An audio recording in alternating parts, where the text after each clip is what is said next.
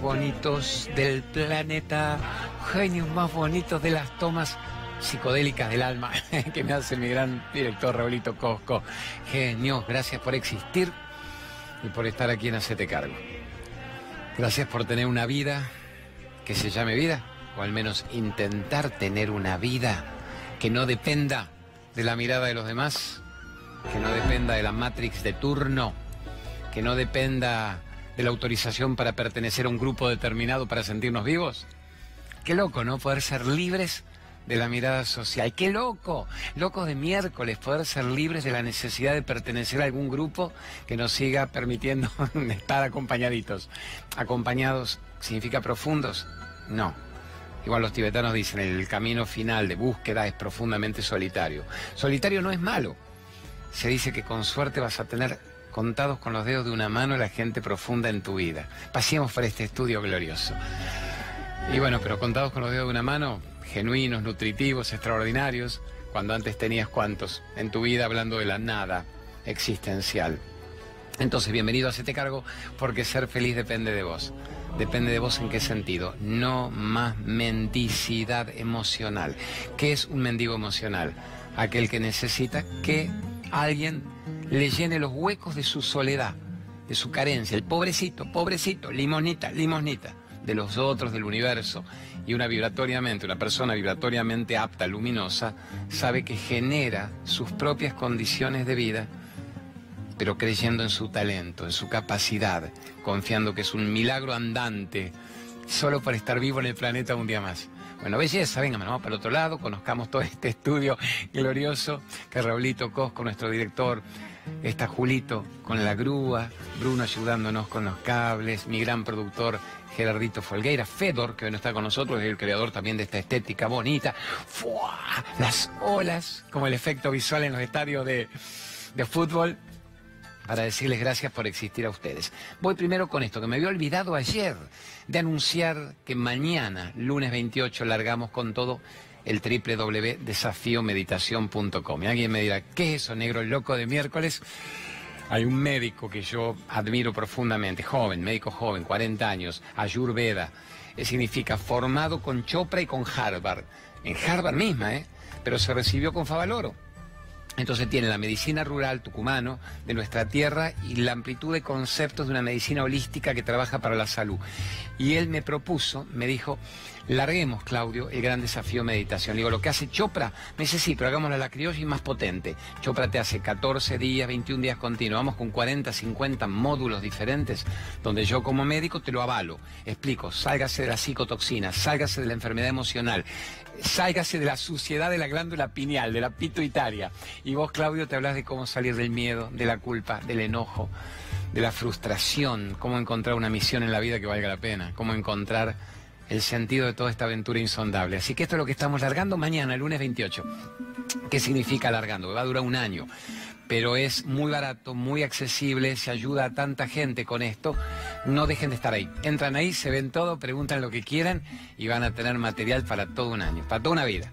Y el que quiera ansioso, se hace los 40 módulos el primer fin de semana. Y el que no es tan ansioso se los hace ah, 40 días tampoco. Yo me lo haría en una semana y después lo repetiría, repetiría, repetiría 5 o 10 minutos por día. Bueno, www.desafiomeditación.com. Mándeme un Naroski de amor, porque ahora nos vamos a meter en cosas profundas que tienen que ver con el miedo a la muerte, que es el tema que anunciamos que continuaríamos hoy. Mándeme un Naroski amoroso. Puede ser un Naroski que diga, por ejemplo, yo la sé de memoria, pero que el amor es el milagro más extraordinario. El amor es el milagro más extraordinario. Entonces la gente, ¿por qué no trabaja para el amor? ¿Por qué la gente trabaja para, el puterío, para la pérdida de energía, para el conflicto? Si el amor es el más hermoso de los milagros. Si el amor es el más hermoso de los milagros, vos sos una persona amorosa y si tu ego herido contesta, soy amoroso con los que son amorosos conmigo, no estás manejando el amor, estás manejando la negociación, estás manejando la telenovela. Soy amoroso con los que son amorosos conmigo. No puedes ser amoroso y compasivo con quien no sea amoroso con vos. Lo que no significa me lo traigo a mi casa a dormir. Y le digo, putéeme, insúlteme, me, pégueme porque soy tan espiritual. No, me protejo, me preservo energéticamente. No negocio mi libertad. pero no soy una persona cuyo ego herido elige a quién amar y a quién no amar. Amo incluso a los maestros provocadores que me han tocado en mi vida. Amo la perfección de esos maestros tan jodidos que quizá me hicieron crecer mucho más que los que me mimaban, que los que simplemente me agasajaban y me halagaban. El amor es el más hermoso de los milagros, dice el genio del José Naroski, a quien le dedicamos este momento con todo el amor del mundo. Y mandame una, antes de las preguntas que van a ser bravas. Venga, Julito, con la, con la grúa. mandame, este es propóleo. Me enchufé tanto propóleo que después lo muestro y limpia. Es un gran bactericida.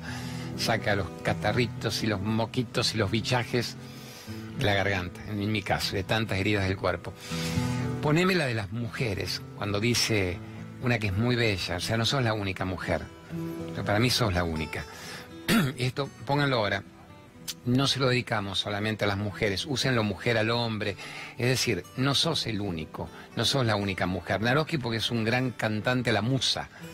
Un poeta, autor de, de los aforismos del pensamiento breve y obviamente le habla a la mujer como musa inspiradora, como fuente de vida en la familia. Entonces, es decir, no eres la única mujer, pero eres única. Todos somos únicos. Todos tenemos talentos extraordinarios. ¿En qué punto nos estamos creyendo nosotros mismos? Entonces, por más que Naroski lo haga como una declaración amorosa, no sos la única mujer, para mí sos única. Sos dadora de vida. Y si yo estoy en tu energía es porque me lo he merecido kármicamente. Y no solo para una esposa, una madre, una hija, una hermana, amiga del alma. Y la mujer podría decírselo al hombre. Entremos en empatía. Acuérdense siempre, la verdadera masculinidad jamás denigra a la femineidad, la ama, la adora, la pone en un pedestal, la embellece y se deja embellecer. Asumimos, asumimos por ese acto de amor. Hay una frase de la India tan divina que dice, el que ama, el objeto de su amor, la persona a la cual ama y el amor en sí son exactamente lo mismo. Cuando uno comprende eso y entra en sintonía entre el amor que tenemos para dar, la persona a la cual se lo estamos dando, y fundimos todo nuestro ego en ese instante, éxtasis, éxtasis, no las pepas que chupan los chicos en la música electrónica, éxtasis, te amo, y amándote estoy hecho y estoy pleno. Y estoy absolutamente agradecido a la vida porque te puedo amar. Así que no eres la única mujer, pero eres única. Yo se lo diría, no solo a Eliana Chicha, se lo digo a Ama, se lo digo a Debbie, se lo digo a la Bochi, 94 años a la que le dedico cada programa. Llego a casa y digo, ¿está viva la Bochi? Está viva un día más en el planeta. Ahora nos ponemos duros. Vamos con la pregunta de la muerte. Pero no le hagamos asco porque es maravilloso salirnos del miedo a la muerte. Es maravilloso poder trabajar la percepción de cómo continúa la energía después del cuerpo. Al contrario, es como escuchar hablar de cáncer. No, muerte no vamos a morir todos, a un nivel químico, orgánico. Pero a un nivel espiritual podemos vivir siempre. We can live forever. Sí, no. A ver, el cuerpo tiene fecha de vencimiento. Pero lo que vos sos maneja el cuerpo. El alma usa el cuerpo como el cuerpo usa la ropa. Vamos con la pregunta entonces de cómo puedo manejar el tema de la muerte. ¿Qué podríamos poner Nacho? Nacho Luchizano, genio. Nachito Luchizano, documentalista extraordinario. Se mandó una obra Nacho Luchizano. solo digo el tema rápido. Los lausianos en nuestro país y está hablando de la humanidad con lo que ha hecho como documental. Cuando él me autorice, después se lo difundiremos. Manda la pregunta esa sobre cómo sobrellevar la muerte de mi marido, pero llévenlo ustedes a la muerte de todo ser querido que haya habido en sus vidas. Dele genio, mande. A ver. Eh, lo único que quería preguntarle a mm, Claudio es eh, algún consejo para las personas como yo, que en este momento justo estoy con la pérdida de, mi esposo reciente, así que bueno, estoy tratando de reponerme de eso y a veces es muy difícil y es muy triste y bueno, por ahí algún consejo para eso. Dale, amores, dale. Ayer pusimos en el final del programa y hablamos unos dos, tres minutitos. Y obviamente sería una absurda frivolidad querer explicar en tres minutos el miedo a la muerte. A ver, el ego no soporta la pérdida del cuerpo. Para el ego la identificación con el cuerpo es la única realidad. Estoy vivo mientras tenga este cuerpo, mientras tenga este cuerpo en el espejo, mientras tenga este cuerpo en mi cuarto, mientras me una a otros cuerpos simultáneamente. ¿Se entiende? El ego solo vive de la materia y no se te crió para otra cosa y no se te enseñó otra cosa. Entonces de golpe te están diciendo hay una energía que es la que permite que el cuerpo exista. El alma, el ser, el espíritu, como le quieras llamar, la fuerza energética, el asunto creador, es el que permite que esto esté existiendo. De la nada surge el todo, surge la manifestación corporal. Como venimos de una enseñanza bastante baja, incluso en las religiones, diciéndote, agradezca el cuerpo y después habrá un alma, si Dios quiere, y si la Virgen quiere, y si usted se porta bien y si cumple los diez mandamientos. Y en otras religiones son menos condenatorios, un poco más abiertos, pero siempre un sistema de precio y castigo. ¿Se entiende? Si haces esto bien, si no haces esto, no. Y la gente vive con miedo a morir. No resuelve el tema, pues se muere igual. Pero, ¿qué hacemos? Penamos, sufrimos, lloramos y se sigue igual y se continúa igual. Mira si nos hubieran criado como los tibetanitos diciendo, hijo, eh, un tiempo de duración en el planeta relativamente corto, es una escuela. El viaje de egresado viene después y es mucho más interesante. Mira si se nos hubiera criado de ese modo. Diríamos, aprovechemos la escuela. Despiertan rápidamente, te dicen en la India, ya que no les queda tiempo. Es decir, no, nos vamos toda la miércoles, no, no queda tiempo porque es corto este plazo. Y sería bueno aquí y ahora poder saber que somos una conciencia superior. A otro nivel se dice, la muerte es el, último gran engaño de la mente. La muerte es el último gran engaño de la mente. La muerte te hace creer que te vas y que todo se termina, cuando todo recién empieza en un nivel más sutil de conciencia. Entonces, ¿cómo le perdemos primero el miedo a la muerte? Perdiendo la identificación total con el cuerpo. Si yo sé que soy nada más que este cuerpo, es obvio que tenga mucho miedo a morir si yo sé que soy más que este cuerpo. Y yo diría, ¿cómo percibo que la energía continúa? Porque usted me está contando eso, eh, Claudio, pero eh, la abuela no vino a contármelo. No hay ninguno, yo no sueño de noche. Puedo tener visiones, puedo soñar con seres que han partido, puedo verlos más jóvenes, más sanos, eso está bien, puedo tener premoniciones que se cumplen, puedo tener sensaciones de que estoy conectado con ellos, perfecto, pero no los veo en el cuarto, no aparecen y no duermen conmigo abrazados a la noche. Entonces la gran pregunta es esa, ¿cómo puedo percibir que hay algo más después del cuerpo? ¿Se entiende, tesoros? Algo más después del cuerpo. Bravo, ¿cómo se va Está bien, ¿cómo sobrellevar la muerte de mi marido? Yo diría, ¿cómo sobrellevar la muerte de un ser querido? Yo diría eso, le de un ser querido, porque no todo el mundo ha tenido aún la pérdida de su pareja. Pero si de su padre, si de sus abuelos, cronológicamente es más interesante que se vayan los de mayor edad y no un hijo, que es la más brutal de las pruebas para la mente y el ego. A ver, a un chiquito tibetanito le dicen, hay gente que la escuela la aprende muy rápido y hay otros que son muy duros. Hay algunos que tienen que volver una y otra vez repitiendo materias y otros lo captan con una rapidez asombrosa, vienen de varios méritos kármicos acumulados de varias vidas y lo captan mucho mejor. Entonces cuando un nene dice, ¿por qué se fue la abuelita? O al revés, la pregunta mía terrible, ¿saben cuál fue? Me acuerdo que yo tenía nueve años, en la época de Odol, venía de inglés de jugar a las bolitas, a las figuritas con un amiguito y lo atropelló un auto. Y yo quedé choqueado, por eso, choqueado. Y le pregunté a los curas, donde hacíamos la comunión, eh, ah, no voy a decir la, iglesia. Igual la respuesta hubiera sido al unísono en cualquier otra. Digo, ¿qué pasó? ¿Cómo Dios permite que el nene se haya muerto? Es la voluntad de Dios. Dije, no, no, no, no, no. Me explican la voluntad de Dios que permite que un nene se muera. Un Dios lógico no puede castigar haciendo que un nene se muera, no puede condenar. Querido, vaya, vaya, vaya, vaya a echarle con su familia que lo consuelen. Y yo ya vine detestando, dije, a curas de miércoles que no te pueden explicar nada, es la voluntad de Dios. Deme una explicación y yo me la banco, no soy bruto, gané Odol. Puedo entender un par de argumentos lógicos. ¿Por qué muere un niño de nueve años atropellado por el auto y viven los dictadores haciendo los genocidios de los muñecos? A ver, la vida diaria está dividida por imágenes y decisiones que a la mente humana no le pueden caber. Ejemplo, un accidente de un auto, dijimos. Uno muere, el otro queda iluso. ¿Por qué? Perdón, queda ileso. ¿Por qué? Porque una persona muere y el otro queda tullido. Porque una persona muere automáticamente y el otro queda en amnesia transitoria. ¿Qué pasa en un mismo cuarto de hospital con un cáncer determinado? Y una persona muere en el fin de semana y otro el año está muy bien dirigido a un grupo de autoayuda. ¿Quién dispone que haya un genocida matando gente y quién dispone que haya miles siendo muertos por el genocida de turno? ¿Quién dispone el tsunami, el accidente de Brasil? Los muertos de Venezuela, la catástrofe del día. ¿Quién la dispone? ¿Un Dios que tira las cartas, que juega las tabas, que castiga, que condena? No puede ser. No me explicaban nada los curas y cuando volví me acuerdo que mi abuela, muy reencarnacionista, me dijo, ven y sentate que te cuento algo. Y ahí me contó su visión de por qué la escuela era corta y el viaje de egresados podía ser muy superior y que seguramente este chiquito de nueve años ya habría aprobado las materias que le tocaban. Entonces, uno piensa, entonces los que se van más viejitos, cuando se murió la abuelita, porque la abuelita era brutita, tardó mucho más tiempo en la escuela en aprender esto. No, hay tiempos para el alma. Y a veces la gran prueba es para los que quedan involucrados todavía aquí encarnados.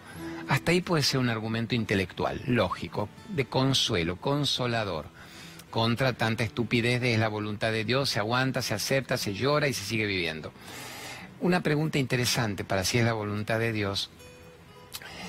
¿Es la voluntad del karma? ¿Es la voluntad del creador? ¿Quién dispone la evolución en este plano? ¿Por qué la Tierra es como grados de la escuela? ¿Por qué la Tierra es como una escuela? Mira qué interesante eso. Pues el planeta como escuela. Eso está interesante, Nacho. El planeta como escuela. ¿Quién dispone eso? No todos tenemos un mismo nivel de evolución. La gente parece muy dormida y obviamente cuando abandonamos el cuerpo no nos vamos todos al mismo sitio. Es decir, dijimos, no se va al mismo lugar una persona que trabajó para el bien que una persona que jodió a la humanidad. Entonces es lógico también que hay formas de percibir un fenómeno energético. Los tibetanos, muchas religiones que en realidad no son religiosas de un templo, de un texto, de un libro, sino religiosas de la existencia, enseñan a vivir esta etapa como una práctica, como una escuela, como un trabajo y que la gran bendición viene después multiplicada. Igual se dice, como es arriba es abajo. Acá tenemos jardín de infantes, primaria, secundaria, terciaria. ¿Cómo sería cuando abandonamos el cuerpo? Distintos niveles de conciencia. Un bardo astral bajo sería la gente que ha vivido muy dormida, muy hecha pelota, y que se encuentra con los que están en el mismo grado de estudios, que sería un plano de conciencia elevado aquellos que han vivido una vida muy meritoria, muy meritoria, una vida para el bien, una vida para la existencia, aquellos que han trabajado para ayudar a que los demás despierten y se encuentran con gente que trabaja para el bien. Jesús hablaba del plano átmico, celestial, los Budas, el plano búdico, el plano de los seres de luz.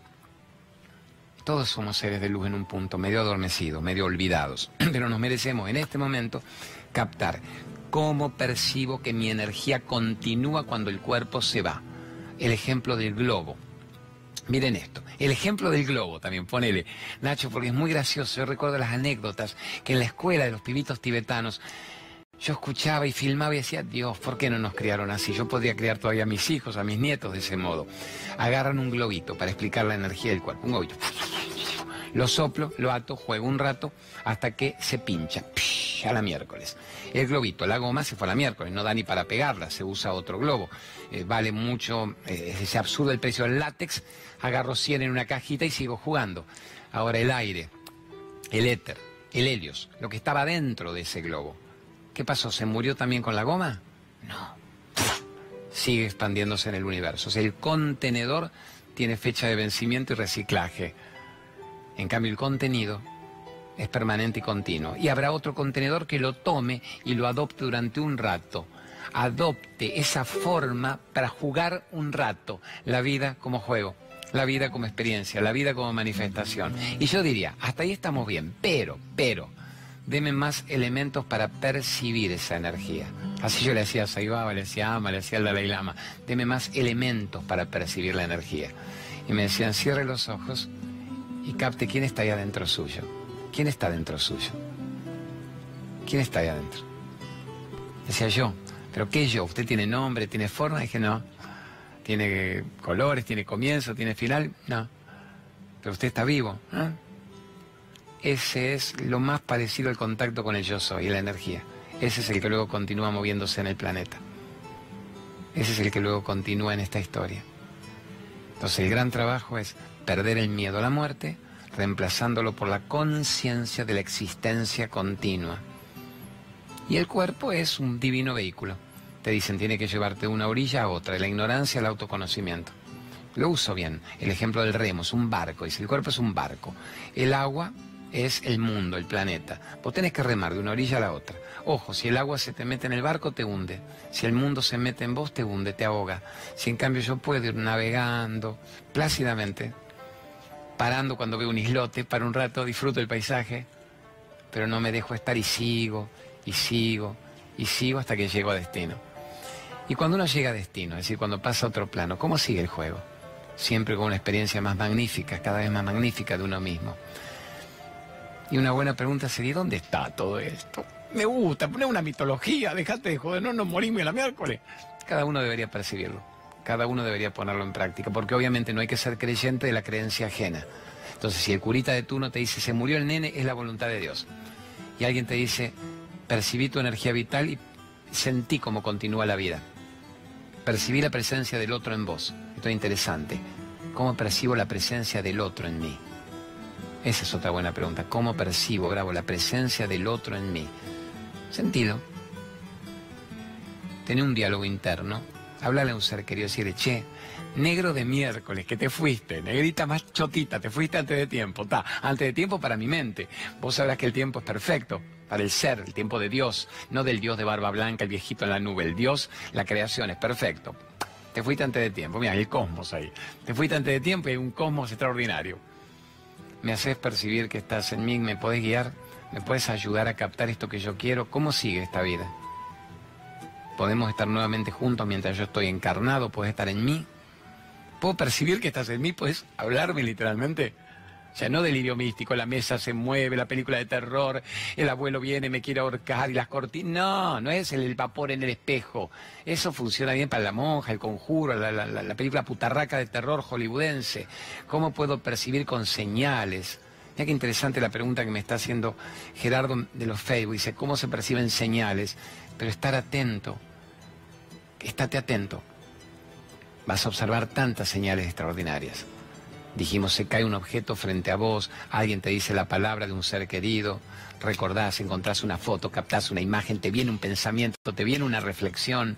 Pues si estás en mí, ¿no? Ah, ¿Me acompañas sutilmente? Estás en un espacio más elevado que el mío, que es medio todavía denso. Ah.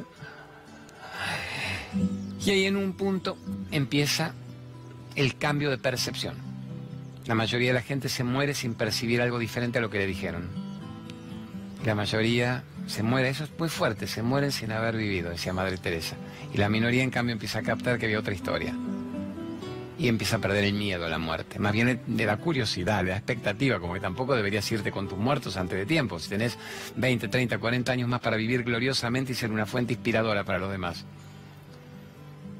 Interesante esto. Los que han venido, el famoso plano de muerte clínica, que te dicen que captan todo, que ven todo y que la sensación de dicha es incomparable, que ninguno quiere volver. ¿Por qué volviste? se me explicó que había que volver porque había materias que resolver. Pero no quería, nadie dice, no, no quiero, no quiero, no quiero. Hasta que entienden que alguna razón necesita tu encarnación otro tiempo. Fuerte esto. Tomémoslo como un prólogo de cada programa. Percibo la presencia del otro en mí si no lo practico no lo voy a percibir, quedaría en un marco intelectual. Puedo percibir que estoy divinamente acompañado, de que me despierto hasta que me acuesto, pero no solo por un ser querido. ¿Quieren una, una explicación a ver más jodida? Estaba también en la India en un momento haciendo notas y estábamos grabando la ciudad de Saibaba con los voluntarios de la Madre Teresa de Calcuta y del Dalai Lama. Era una fiesta de unidad. Estaban distintos movimientos unidos llevando agua potable para mil poblados, por ejemplo haciendo olimpiadas de matemática, de deporte en el Purna Chandra, que era el gran templo, estadio para miles de personas. Y entonces me acuerdo que frente también a Seiba en una entrevista hay una mujer australiana, como si fuera ella, se llama Dorothy, Dorotea, Dorothy. Y entonces Dorothy lloraba porque su marido, que había sido muy devoto de Saibaba, se había muerto. Y entonces Saibaba le dice, ¿qué pasa? ¿Qué querés? ¿Querés verlo? Y ella dice, lo único que quiero es verlo, lo único que quiero es verlo. Te hago una pregunta de verdad, Swami, Swami maestro. Cuando yo me vaya de acá, prometeme que lo voy a ver. Quiero ver a mi marido. Yo tenía una relación muy hermosa y fue muy devoto tuyo, muy seguidor de enseñanzas espirituales. Y ahí Saibaba le dijo, ¿y por qué querés ver a este marido especialmente? La mujer quedó. ¿eh? ¿A dónde va la enseñanza? ¿Por qué querés ver a este marido? ¿No te acordás de los otros maridos que tuviste? Ella dijo, no. Me dice, obviamente, la mente residual solo recuerda lo último. ¿Sabes los maridos que has tenido? ¿Sabes los hijos que has tenido? ¿Por qué querés recordar al último? ¿Por qué no pedís encontrarte con todos aquellos que en esencia hicieron la historia de tu evolución al mismo tiempo? ¿Por qué tu ego chiquito quiere al último? Y la mujer no entendió, sí entendió y le dijo, pero ¿puedo ver a este igual? Se va el hijo, sí, lo vas a ver igual. Porque tu necesidad de experiencia se va a manifestar y seguramente él va a ser quien te acompañe en el paso de plano. Y es él, hasta que en un momento pases sobre el nombre y forma, captes la esencia de tu evolución de las últimas encarnaciones y veas en uno a todos los seres que fueron parte de tu vida. Y ahí se magnifica el amor, no se limita a una sola persona. Fuerte esto, ¿no? Cuando uno dice quiero ver a mi hijo, quiero ver a mi madre, quiero y por qué no a todos los seres que vienen acompañándote. Igual para que la mente, que es limitada, lo entienda, se te regala ser el creador de tu experiencia cuando pasas de plano. Entonces uno convoca a los seres que ha amado. a los seres incluso espirituales en los que uno cree. El que cree en Jesús está en Jesús, el que cree en Buda está en Buda, porque mentalmente seguís siendo el creador de tus experiencias, aunque el cuerpo no esté encarnado. Solo que también el libro tibetano dice, cuando te des cuenta que todo lo que tiene nombre y forma, todo lo que tiene comienzo y final es una ilusión limitante, podés trascenderla e ir más allá. Pero primero tenés que experimentarla. Les cuento una historia que tiene que ver con amor, qué, qué frase fuerte, la mayoría se muere sin haber vivido, el planeta como escuela. Mira, pone el cuento, a ver, a ver, invento ahora, el cuento de las almas jóvenes, el cuento de las almas jóvenes. Esta es una historia que la cuenta Heródoto, incluso cuando hace crónicas históricas, la cuenta Ptolomeo, cuentan los egipcios, ¿quién más? La cuentan todos, Fenelón, los viajes de Telema, una historia muy mítica, de todos los mitos. En general, yo la llevo rápida a la criolla como si la estuviéramos viviendo en una provincia argentina. Está un genuino buscador de algo que iba por el mundo buscando respuestas, iba buscando y encontrando en la brisa y en el viento la verdad. Y llega a un pueblito y lo primero que hace es, qué lindo, qué cuidado que está todo, qué pueblo más armónico y hermoso, y se sienta en un vergel, un páramo, como si fuera un flor de parque, pero se da cuenta que era un cementerio. No cementerio tampoco de miedo, de lápidas, había una cosa arquitectónica muy C5N, muy hermosa, pero con los datos de los que estaban allí como recordatorio. Parece que ni los cuerpos estaban, lo habrían cremado también igual, pero decía, Pepa Chucha vivió siete años, Juancito Data, nueve años, Tata, tres años y medio. La cosa es que todos habían vivido poco, poco era ver 11, 12, 13 años, el mayor, segundo septenio. Y entonces se sorprende y dice, pero un lugar con una armonía tan hermosa que yo siento y se les murieron todos los pibes jóvenes, qué horror, este es un lugar demoníaco. Hasta que ve un viejito bastante centenario, el viejito, arreglando, poniendo las plantas mejor, acomodando los detalles. Y dice, bueno hombre, disculpe, bueno, mucho gusto, soy un viajero. Bienvenido, a ver qué lugar lindo tenemos. No, lindo no. Se le han muerto todos jóvenes, que una epidemia, una pandemia acá. ¿Qué pasó? ¿Una batalla? ¿Qué influencias nocivas subieron? Y el tipo dice, ¿de qué habla? Acá todos somos muy centenarios. Yo tengo 94. Y tiro por un rato más. Mi hermano tiene 101, 105. Dice, no, perdón, ¿me explica esto? Ah, no entiendo. Su mente occidental está muy choqueada porque hemos puesto que han vivido poco. Tenemos una teoría acá, pero que se ha convertido en una comprobación. Cumplir funciones biológicas lo logra cualquiera. Estar vivo al cohete en el planeta está cualquiera. Confunden ganarse la vida con tener una vida. Nosotros solo llamamos haber vivido al tiempo en que descubrimos quiénes éramos y estuvimos en momentos de dicha continuos. Solo entendemos que la vida es la aplicación de la felicidad y ve cómo tardamos un poco, ¿no? Yo creo que la agarré hace 10, 12 años, después de ver tanto mundo, tanta batalla, tanto conflicto, tanto ego herido, tanta envidia, tanta frustración, tanto rencor. Uno manda la miércoles todo eso y dice, antes de morir, quiero agarrarla. ¿Y ahí qué pasa? Bueno, ahí le ponemos 7 años, 8 años, 9 años, 10 años, en ese momento sentimos que al menos antes de irnos de este cuerpo captamos quiénes éramos. Es simplemente el momento de la felicidad consciente, pero además es un buen estímulo porque esto nos pasaba a los de mi edad. Estamos logrando, dice el viejito, que las generaciones que me han sucedido a mí lo capten mucho más pronto. Yo le aseguro que en este momento más de la mitad de los pobladores jóvenes, los que ahora tienen 40, 50, 60, 30, llevan, llevan muchos años más de felicidad muchos años más que los que nosotros en mi generación hemos captado y están todavía vivos y encarnados. O sea que si se fuera en este momento a la edad que se están yendo esto, tendríamos que ponerle 40 años bien vividos, 50, 30, 60. Es la expansión del mensaje, la expansión del mensaje. Seamos libres de una vez por todas de sentirnos felices. No tengamos miedo a la mirada ajena, a la amenaza de que todo es tan triste, tan cruel. Me contaba Gerardo, mi productor, que cuando fue a hacer las preguntas el otro día, se acercan bien, pero la mitad no se acerca, ¿no? Porque dice, ay, lo adora el Claudio que me hace bien y me habla bien de amor y de libertad. Dice que muchos sí, dice, te sorprenderías, Claudio, de la hermosa repercusión de los que escuchan y valoran el contenido. Digo, y los otros que te putean, no, al contrario, dice, quieren venir nada más que para putear a Macri. O sea, no les importa un pito, tu hacete cargo, el alma, el kundalini yoga, el cuento de las almas jóvenes. Dice, acá es donde puedo putear a Macri, quiero putearlo, putearlo, putearlo. Y entonces me dice Gerardo, dice, tuve que filmar tres o cuatro, ¿querés que te ponga uno? Digo, no, ¿qué vamos a descubrir de nuevo? Medio país lo quiere putear a Macri. Hagamos un programa para hacer este tipo de preguntas. Pero no es porque le estemos censurando en absoluto la expresión, es porque lo que acá te queremos transmitir es la posibilidad de que si seguís en tu puteada, en tu rencor, en tu enojo, no solo no vas a modificar el gobierno de turno, tenés una buena ocasión para hacerlo en las elecciones si no estás satisfecho, pero tu vida hasta las elecciones va a ser cada vez peor, porque no vas a tener esa ayuda de afuera que esperabas y no vas a tener una ayuda interna, ¿se entiende, tesoros? Eso es lo fuerte, eso te queremos llevar, no a que cambies de decisión. Parece que cuando hablo de esto no te lo entienden ni los macristas ni los no macristas. Me contaba, yo jamás entraría en un en el foro para leer cosas, pues me parece el cohete. Es, como querer discutir de ignorancia con otro ignorante que no capta lo que vos querés decir y entras en la misma ignorancia y te morís antes de tiempo. Pero parece que cuando explico esto, están los que dicen debe ser a favor de Macri, no, debe ser en contra. No se entienden ellos mismos, tesoros.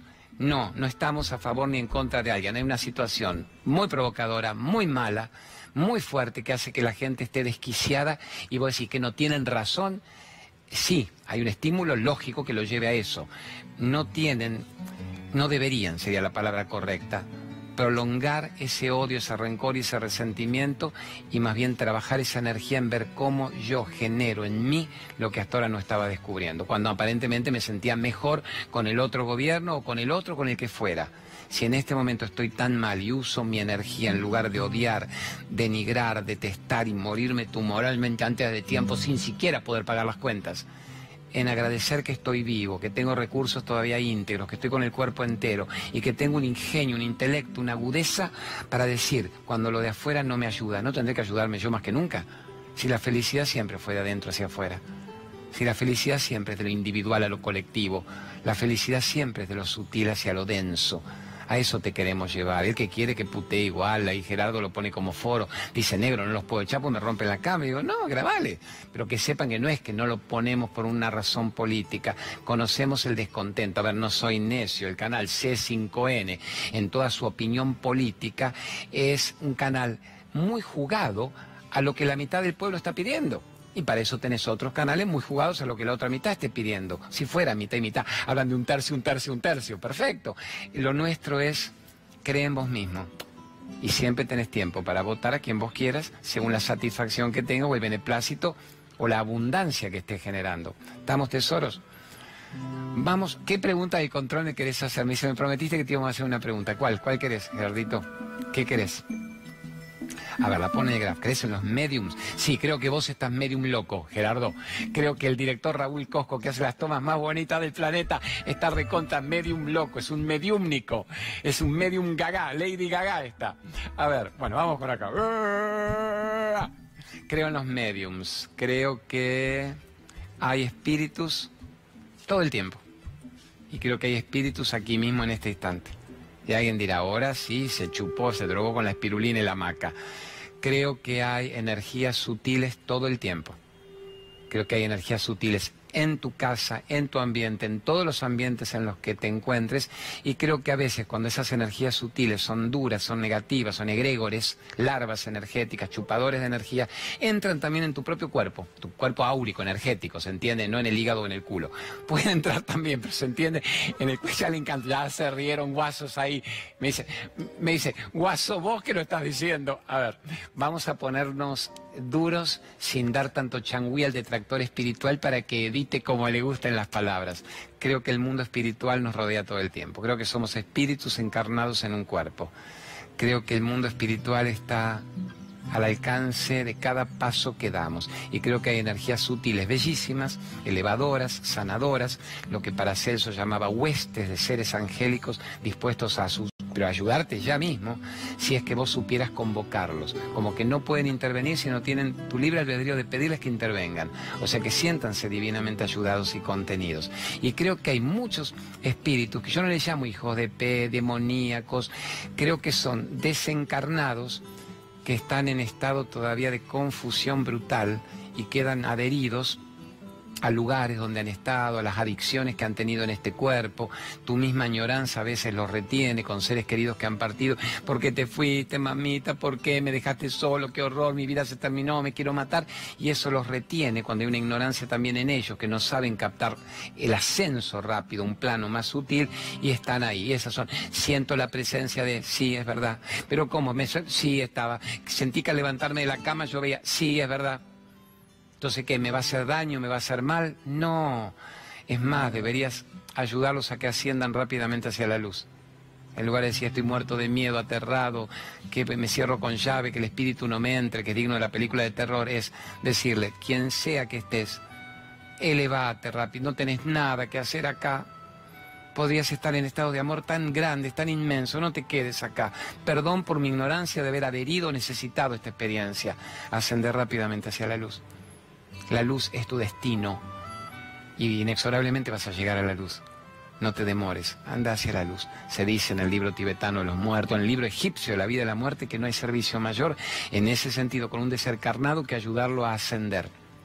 Cuanto más lo liberes, más liberas cualquier energía tuya. Es como que la protección vuelve multiplicada. Así que sí, creo. Entonces hay mediums que lo ven, que lo captan, dicen veo tal, está tal señal. Está perfecto en la medida que trabajen para el bien, que se ofrezcan como canales no como egos, que soy tan mediúnico y espiritual, y te veo y te toco y veo el aura. Hay gente que realmente viene en su ignorancia y te dice, yo veo todo, me hablan, les contesto, estoy contactada por la nave nodriza. Yo digo, no, estás hecha pelota, no estás contactada, tenés una necesidad desesperada de ser más o menos importante para alguien, aunque sea para un muerto. Y no es eso. Si estuvieras realmente contactada, no lo publicás, trabajarías para el bien y le ayudarías a que la gente creyera en sí misma. ¿Se entiende eso? Creo. Creo que hay mediums y que hay medium gaga y hay mediums espirituales soberbios y creo que hay energías densas de las cuales uno podría protegerse. Y vos decís, ¿cómo me protejo? Envolvete en tu luz. Tu luz es tu protección. Tu luz es tu escudo. Por algo se dice el escudo de luz. La cromoterapia, los colores, la luz violeta la llama de transmutación, el arcángel Miguel, todos han leído algo de esto. Aquel al que le resuene, diga me gusta esto, al que le resuene, y el que no, respire, ame y está divinamente protegido. Porque como empezamos con lo de que el amor es el más hermoso de los milagros. Y una persona que ama está divinamente protegida. Pero una persona que ama, no que cree que ama, no que negocia su amor, no que especula con el amor, no, no cuando pide algo a cambio de ese amor. Una persona que ama está divinamente protegida. El amor es la última gran aventura. El amor es el más hermoso de los milagros. Estamos y ese es nuestro derecho. Propongo lo siguiente. Vamos a ir a una tanda. Tírame lo de fin de semana y lo de Liniers. Muy fuerte este bloque, muy fuerte con la pregunta del control. Muy fuerte, muy fuerte. Bueno, el domingo que viene vamos a estar en Liniers. Ahí tiene la dirección. No conozco. En realidad es Villaluro me dice que es al ladito de Liniers y al ladito de Mataderos. Así que todos los de Liniers, Villaluro, Mataderos, pongan ahí en el GPS, calle Patrón, Patrón, Patrón, 6755. Previsia 6755, calle Patrón, ahí Liniers, Villaluro, Matadero. Es un salón de eventos llamado Carlino, con mi amiga la Lili Carlino. Carlino, salón de eventos de una piba adorable, Danielita, que nos lo ofreció con profundo amor, con profundo amor para hacer una charla que pinta muy fuerte, así que planeense el domingo 3 de febrero en Liniers. Ah, sí, lo que quiero explicar es esto, tenelo, tenlo igual preparado, porque me dicen, ¿cómo anuncias el domingo 3 si el viernes primero, sábado 2 y domingo 3 hago un evento en San Miguel? Porque justamente hago el evento de San Miguel hasta esa hora en que ya me voy para Liniers. Vamos a estar haciendo, que puedes ponerlo, mira, si lo tenés, ponelo, para que la gente pregunte en el WhatsApp. Decidimos hacer un retiro de tres días no yo como protagonista excluyente, yo voy a estar cuatro horas por día haciendo meditaciones, preguntas, eso igual lo vamos a hacer el mes que viene en el Uritor, con las termas de Concordia, en Merlo. Una amiga que hace biodanza, biodanzar las emociones, me lo propuso, le dije que sí a Lili López.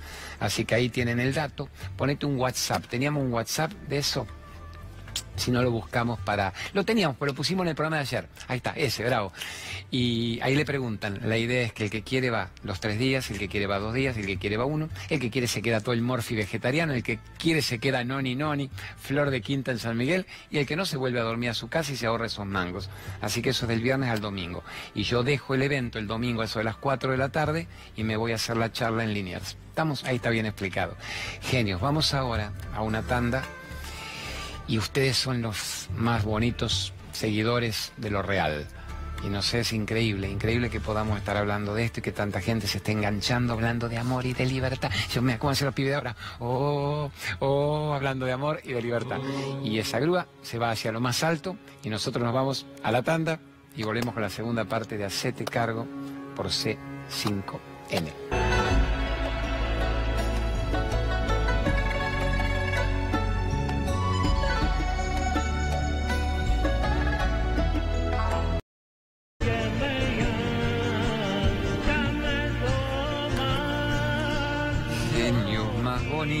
Bonitos nos engolosinamos con esta toma. Yo le dije a ese arbolito, poneme de nuevo, haceme entrar que me gustó como chiche para niños.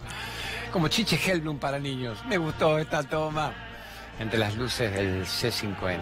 Dale, así aunque sea una vez por semana o cada dos semanas. Genios, es hermoso que podamos jugar con la creatividad. Es una metáfora de la vida. ¿Qué significa metáfora de la vida? Con el que está preguntando. Bueno, hay una pregunta que vamos a mandar, que es el miedo a perder el empleo. Ahora dentro de un instante. Eh, sé creativo. Sé creativo, no lo des por sentado, no tengas la vaquita atada de la vieja historia. Sé creativo. A ver, ¿qué hubiera sido básico para un director que cobra un sueldo? Está bien que ponerle que él ame su profesión, como seguramente lo ama Raúl, o lo que fuera. Sentate, Poncho, cámara uno, cámara dos, Claudio, habla. No, inventamos, creó. Y Gerardo me dice la pregunta del control. Y, tienen edad como para no estar ya tan enganchados y focalizados en lo que hacen y lo hacen. Y eso te mantiene joven y salís de la zona de confort. Y no solo no perderás tu trabajo, lo abandonarás cuando vos quieras por voluntad propia y tendrás tu propio trabajo y serás el dueño de tu empresa, tu auto mini empresario y no el dependiente de quien me quiere o me echa para tener una vida. Ahora lo vamos a meter con eso, amores. Eh, voy rápido a los sponsors, dos minutos de sponsors. A ver, primero quédate vos ahí, Julito, cámara que te muestro oh, cómo recuperar la calma. Con esto ya está bien. Cómo recuperar la calma. El libro gauchito de Claudio. ¿Ya está? El libro de Editorial Kier. Ahí estamos, ahí está por acá, ahí está. El libro de Editorial Kier que sacamos. Cómo recuperar la calma. Y ahora vamos con los sponsors en un minutito y medio, dos, con la gente que nos ayuda, con mucha nobleza para que el programa siga y les va como los dioses. Así que se aceptan sponsors. Mandame cuál querés primero. Terapia del alma. Es interesante esto. Marcela Gromatzin. Terapia de vidas pasadas. El origen de los conflictos para los que creen de otras vidas.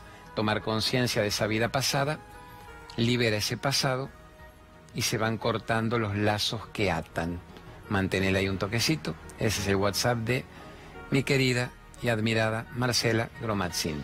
Cada vez que la llevo a la radio, la rompe. ¿Por qué? Porque ella empieza a contar un par de datos de regresión de vidas pasadas y la rompingui. Todo el mundo le llama, la llama y le pregunta esto. Le digo, no hagan pregunta epidérmica, no digan fui Cleopatra, digo, ayúdenme a sacar una fobia, ayúdenme a sacar la agorafobia, el trauma con el agua, con la altura, eh, si el vértigo, o por qué tengo una relación tan enferma con alguien que realmente ya no debería tenerla. Entonces, en eso es excelente. Mina Piola, brillante, gusta a rabiar. Vamos con el Polen Kringway, mi querido amigo del Polen Kringway. Este lo quiero mucho porque son años. Y cuando alguien me mantiene a mi madre viva, pues si no, te la mantiene Dios viva, la gracia divina viva, estoy de acuerdo, estoy de acuerdo. Pero cuando uso estos elementos para darnos energía, dicen que en este polen, un blister, bueno, para no romperlo, en un poquito de agua revuelto, tenés 1500 veces concentrado un polen granulado que yo viví tomando toda mi vida, toda mi infancia incluso. Bueno, es una maravilla. El polen tiene la quinoa reconvertida. Lo amarillito es la quinoa, la quinoa reconvertida. Ponle un toque solo por lo amarillo. Eso está elegido como los superelementos, los 10 superelementos del planeta, la quinoa. Y también reconvertida. Está en todas las dietéticas, en todas las farmacias. Y si llaman directamente a mi amigo Gustavo, les consiguen mil veces mejores condiciones que ir a buscarlo por ahí. Y según el barrio donde estén, se lo llevan a domicilio. Mi madre 94 la toma y yo ya le agradezco de por vida al Polen Y Vamos con Cristinita Pérez, que los próximos candidatos para Cristina son mi gran director Raúl Cosco y mi gran productor Gerardo Folgueira. Cristina tiene una maravilla que es el trabajo en el Atlas. ¿Qué es el Atlas? Lo que sostiene el cráneo. Un trabajo con la nuca, pero es un masajeador muscular en tres minutos. Logra un prodigio, una única sesión, un único encuentro para salirse de los dolores de años estábamos en algún momento muy agobiados, yo con los dolores de traqueteo, de aquí para allá, y fui a verla a esta mujer. Me la recomendaban para que la entrevistara en la Radio 10 y en la Pop. Yo dije, muy simple, si yo voy y me quita el dolor, le regalamos las notas. Y fui y me quito el dolor. La llevé a Eliana, la llevé a los papis de Eliana, mi esposa, la llevé a mamá, mamá estaba toda cagada. Se lo aguantó divinamente bien, porque el trabajo dura tres minutos, estás una hora sentado como para ver cuál es tu estado clínico, una, verdadera radiografía. Trabaja muscularmente en la base del cráneo, en la nuca, y de ahí se van aliviando los dolores musculares de todo un cuerpo, de toda una vida. ¿Quién más me falta? Mm, me falta aromaterapia, me falta la Metal Médica. Esta es la que yo vengo antes de, de, venir al programa. Recién estuve con ella. Doy mi palabra de honor absoluta que recién estuve con ella. Porque le digo, haceme, poneme bien, megadosis de vitamina C, la terapia cráneo sacral, pero igual es una médica que a mí me mantiene el motor. en marcha, preventivo. No hay una terapia de shock que hacer, es extraordinaria en medicina holística, en oncología, en homeopatía, medicina natural, médica médica, extraordinariamente brillante en desintoxicación, en cómo aportar en su erología mismo lo que tu cuerpo necesita. Así que la recomiendo desde el alma. Y última, vamos que tenemos dos historias muy potentes. Si no te lo tiro a la cámara, ¿cuál agarré? ¿Cuál agarré? Está bien, limón, limón, vamos ahí. Aromaterapia, los Satchitananda son como los mejores formadores en aromaterapia, los mejores aromaterapeutas, una familia hermosa dedicada a todo lo que es abrir conciencias. Sat Chit Ananda significa el ser, la conciencia, la dicha. Entonces con aromaterapia está lo que el cuerpo necesita, una cierta armonía en cada elemento del hogar y además una salida laboral magnífica. Una amiga mía, Estela Mariscores, que es nuestra organizadora en la NU, le cambió también la vida creativamente cuando se recibió de sus estudios en Sat Chit Ananda. Bravo, flor de aromaterapeutas. Y la última que faltaba es mi reflexóloga, Remaca, la Anita Garrido Caro. Mándeme el aviso de la Anita Garrido Caro, que es como en las plantas de los pies están todos los meridianos del cuerpo. Y como está todo allí. Y esta mujer tiene 30 años en la Argentina, la llaman de las universidades del mundo para que enseñe a los médicos reflexología, Remaca. Así que siéntanlo como pacientes eventuales cuando hay bloqueos, cuando hay dolores, cuando hay estados energéticos muy bajos, cuando hay migrañas, cuando hay pérdida desde el deseo sexual hasta una cronicidad del dolor.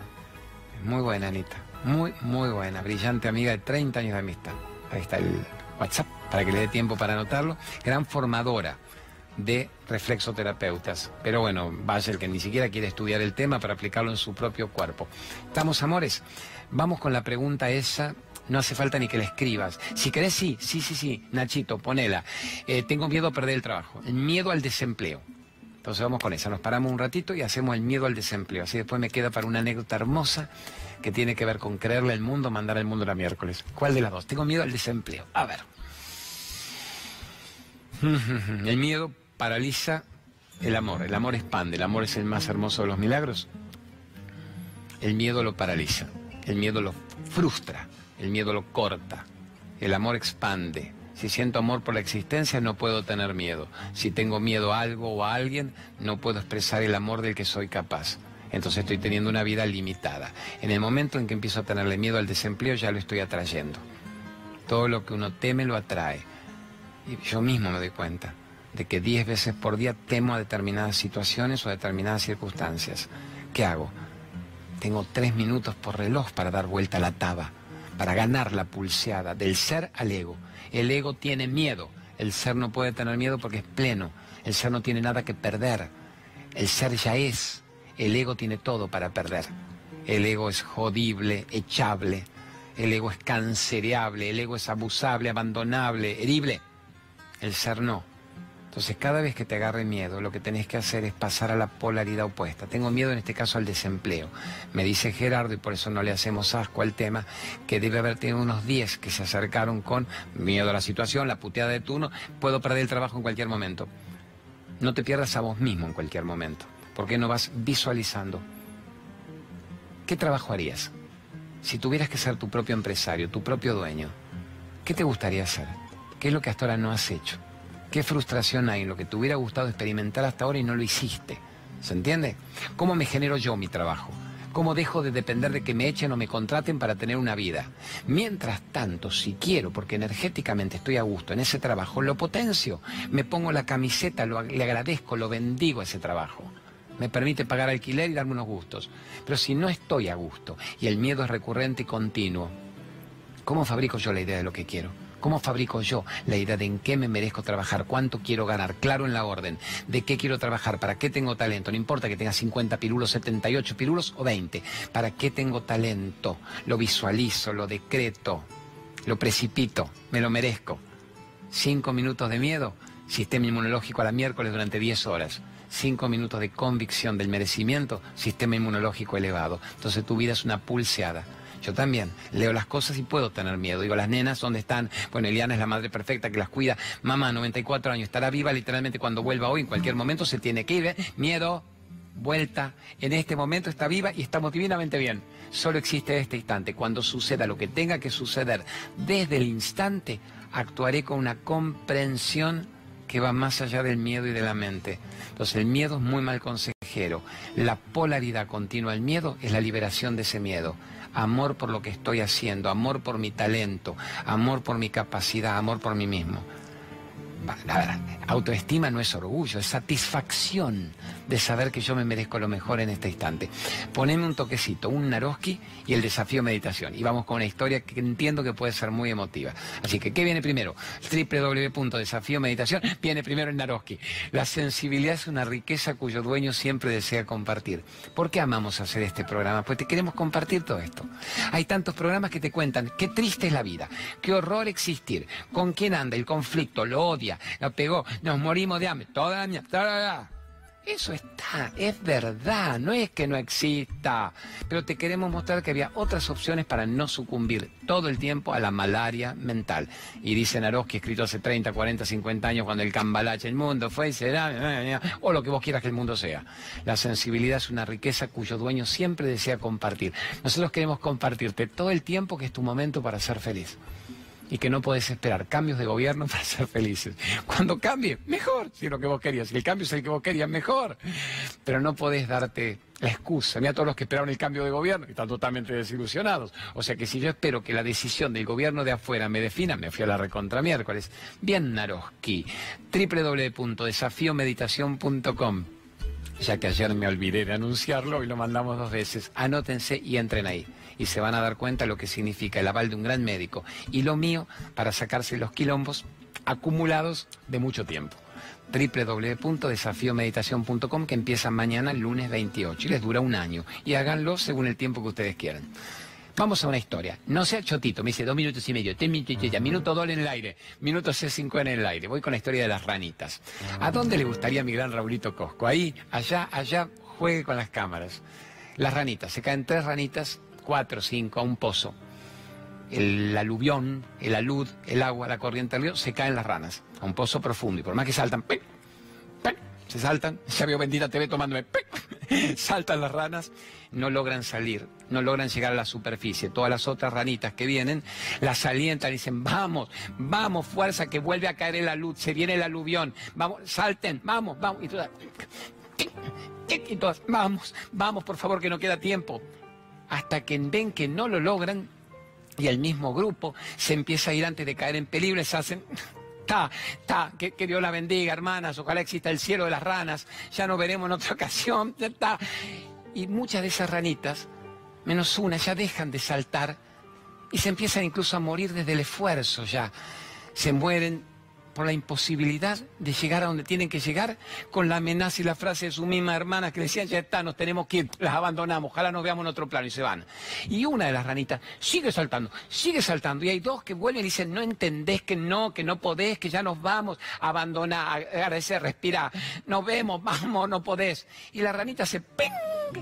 y logra salir Sale a la superficie, contenta y las abraza a sus hermanas ranitas que se quedaron esperando. Las otras vuelven corriendo, solidarias o de vergüenza de culpa, vuelven a agarrarlas. Y le dicen, ¿cómo lo lograste? ¿Pero cómo hiciste? Le dicen, Rani, ¿por qué están murieron? Se fue a miércoles y vos lo lograste.